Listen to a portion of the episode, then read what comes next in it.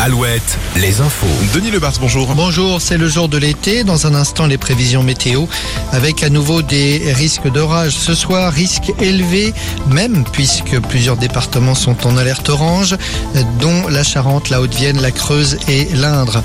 Rebondissement dans l'affaire Tessa du nom de cette adolescente dont le corps avait été retrouvé sur une route de Loire-Atlantique près de Saint-Gélien de Concelles. Elle avait été percutée par un engin agricole ou un engin de chantier. C'était en 2018. L'enquête avait été clôturée l'année dernière, mais selon Ouest France, un homme a été placé en garde à vue hier, euh, une semaine après l'émission euh, d'M6, l'émission Appel à témoins qui avait été consacrée à cette affaire. Le collectif des soulèvements de la Terre appelle à manifester ce soir pour protester contre les interpellations qui ont été menées et contre la décision de l'État de dissoudre ce mouvement après les rassemblements de ces derniers mois. On pense notamment à Sainte-Soline. Manifestation dans de nombreuses villes, aujourd'hui la plupart à 18h ou 19h.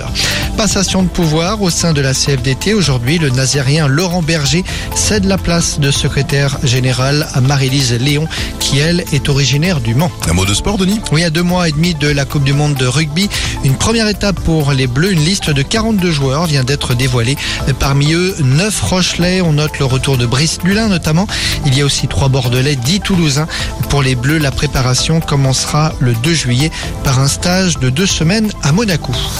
La météo sur Alouette avec météowest.fr. Et donc des orages à nouveau ce soir et la nuit prochaine. Je vous rappelle que la Charente, la Haute-Vienne, la Creuse, mais aussi l'Indre sont en alerte orange. Forte probabilité donc de la